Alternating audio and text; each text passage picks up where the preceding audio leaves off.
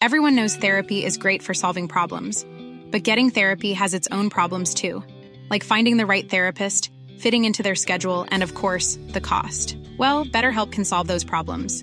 It's totally online and built around your schedule. It's surprisingly affordable too. Connect with a credentialed therapist by phone, video, or online chat, all from the comfort of your home. Visit betterhelp.com to learn more and save 10% on your first month. That's BetterHelp H E L P. Millions of people have lost weight with personalized plans from Noom, like Evan, who can't stand salads and still lost 50 pounds. Salads, generally, for most people, are the easy button, right? For me, that wasn't an option. I never really was a salad guy. That's just not who I am. But Noom worked for me. Get your personalized plan today at Noom.com. Real Noom user compensated to provide their story. In four weeks, the typical Noom user can expect to lose one to two pounds per week. Individual results may vary. Burrow is a furniture company known for timeless design and thoughtful construction and free shipping, and that extends to their outdoor collection. Their outdoor furniture is built to withstand the elements, featuring rust-proof stainless steel hardware, weather-ready teak, and quick-dry foam cushions. For Memorial Day, get 15% off your Burrow purchase at burrow.com slash ACAST and up to 25% off outdoor. That's up to 25% off outdoor furniture at burrow.com slash ACAST. La semaine dernière, Red Bull et AlphaTauri prenaient tout le monde de court en annonçant le remplacement immédiat de Nick De Vries par Daniel Ricciardo.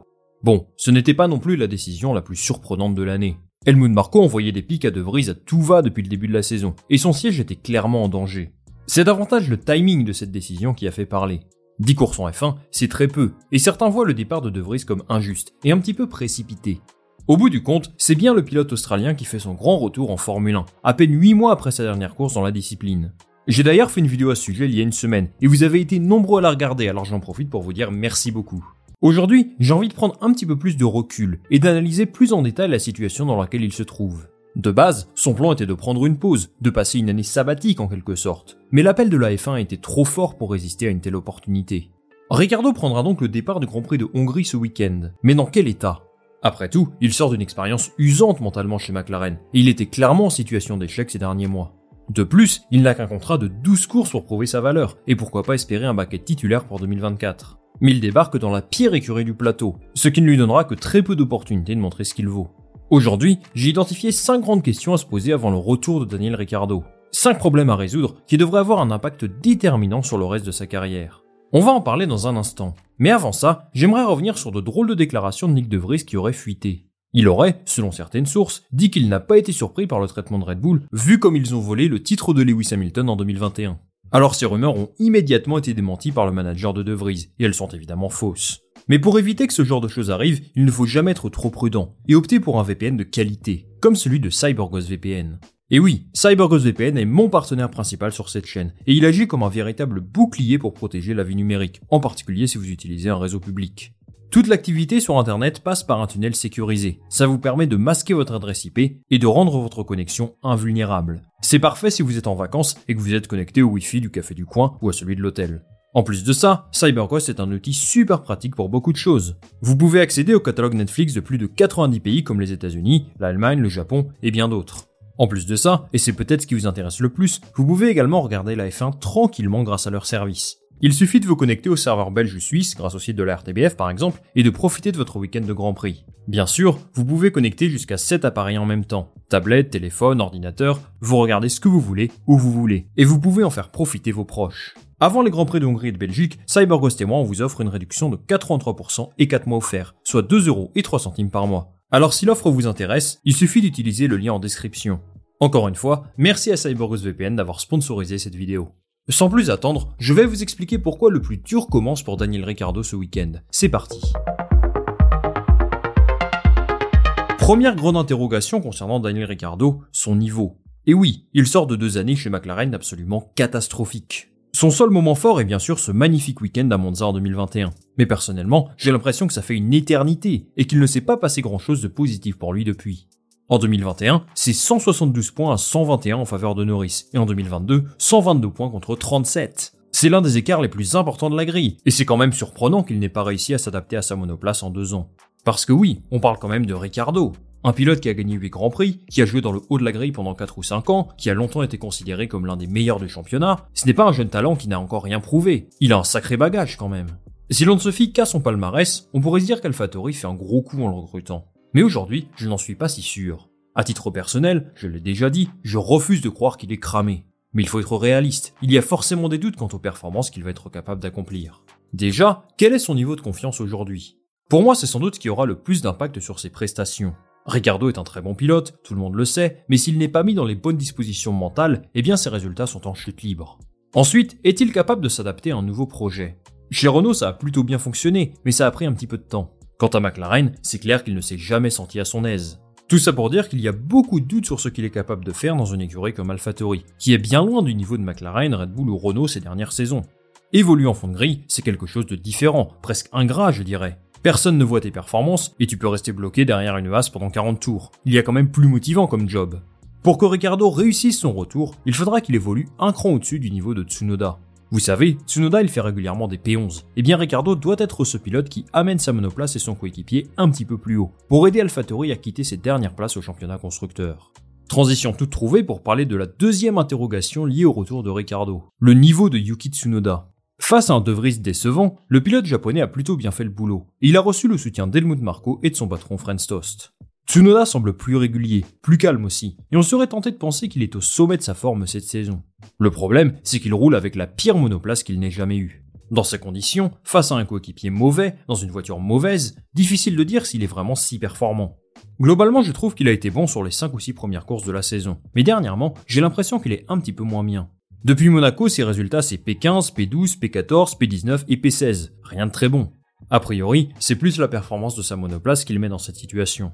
À Silverstone, ils ont apporté un paquet d'améliorations qui n'ont pas fonctionné, et c'est l'écurie la plus décevante du plateau pour le moment.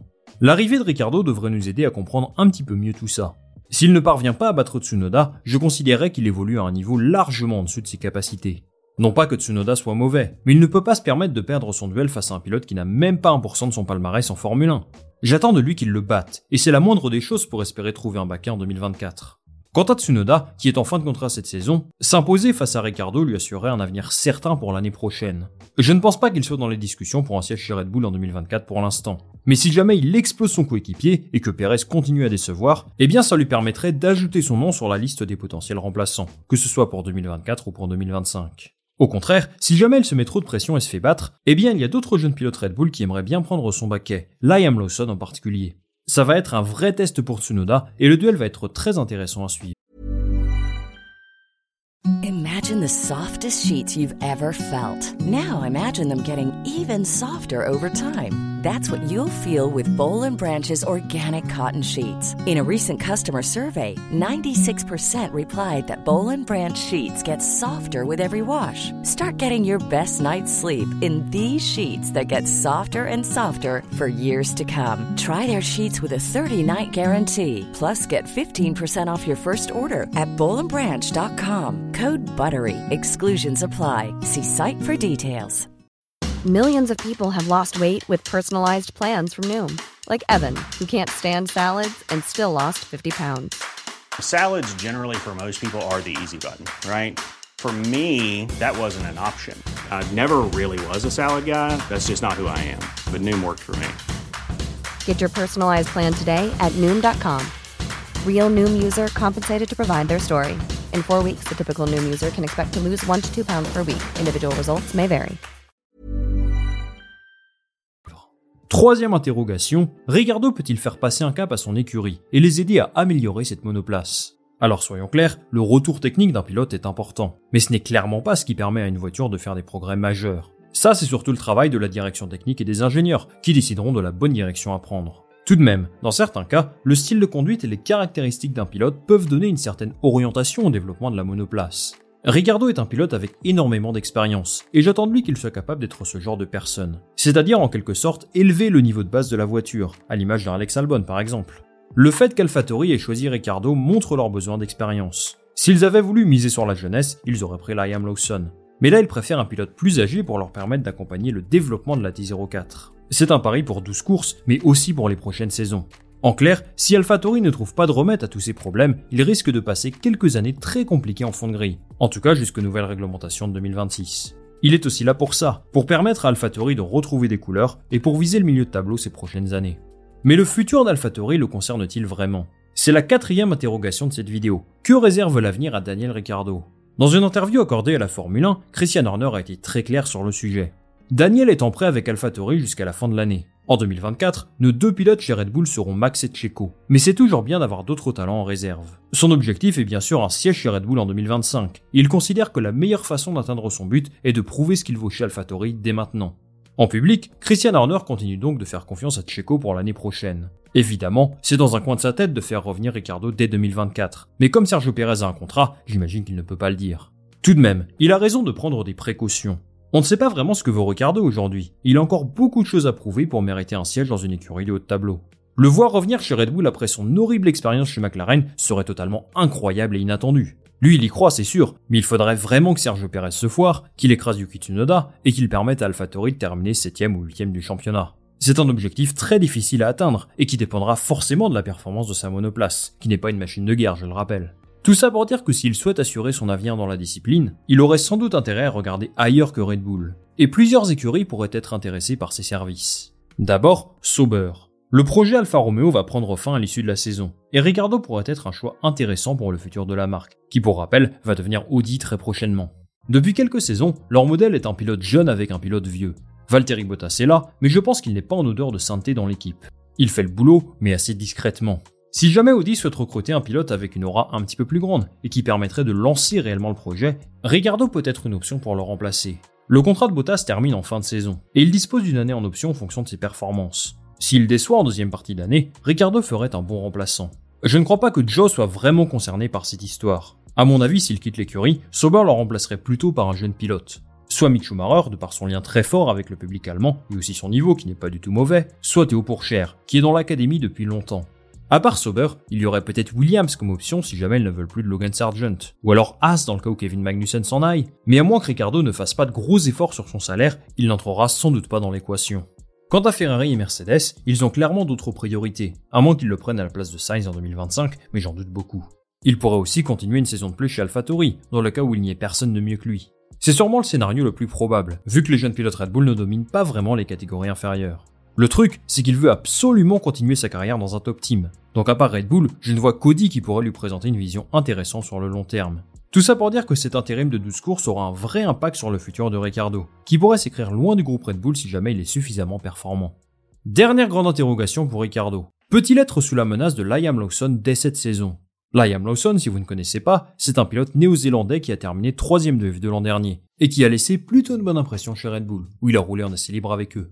Aujourd'hui, il est pilote de réserve chez Red Bull et AlphaTauri et il évolue également en Super Formula au Japon, où il est proche de remporter le titre. Si ça arrive, il serait clairement dans la réflexion pour un siège chez AlphaTauri. Dans le cas où Ricardo soit vraiment décevant, je pense que Lawson pourrait prendre son siège pour les dernières courses de la saison, histoire de se préparer à l'année prochaine. Si jamais Tsunoda n'est pas suffisamment performant, ça pourrait être exactement la même chose. Helmut Marko n'aura aucun scrupule à tester différents pilotes, surtout son pilote de réserve qui a été plutôt performant partout où il est passé. Le siège de Ricardo n'est donc pas 100% garanti, même cette saison. Je rappelle qu'il est juste en prêt, donc son statut est assez fragile finalement. Je pense que Red Bull va lui laisser le temps de s'acclimater à cette monoplace, mais s'il se rend compte qu'il est fini au bout de 6 ou 7 courses, il pourrait appeler Liam Lawson pour assurer l'intérim. Il devra donc être motivé et performant dès le départ, parce que son avenir en Formule 1 ne tient qu'à un fil. Voilà les amis, c'est la fin de cette vidéo. Merci d'être resté jusqu'au bout. Je remercie encore une fois CyberGhost VPN d'avoir sponsorisé la vidéo. N'oubliez pas de profiter de l'offre spéciale Grand Prix de Hongrie et de Belgique. Il suffit de cliquer sur le lien dans la description pour obtenir votre abonnement CyberGhost VPN à seulement 2 euros et 3 centimes par mois. Ça m'aide énormément si vous le faites et c'est une offre très solide. Dites-moi en commentaire quelles sont vos attentes pour Daniel Ricciardo cette saison, si vous pensez qu'il va réussir à décrocher un paquet titulaire en 2024, chez AlphaTauri, Red Bull ou ailleurs, et moi je lirai tous vos commentaires avec attention. Comme d'habitude, si vous souhaitez soutenir mon travail, vous pouvez liker cette vidéo, la partager autour de vous et bien sûr vous abonner. Tout ça m'aide énormément. On va se retrouver très vite pour une nouvelle vidéo. Salut à la prochaine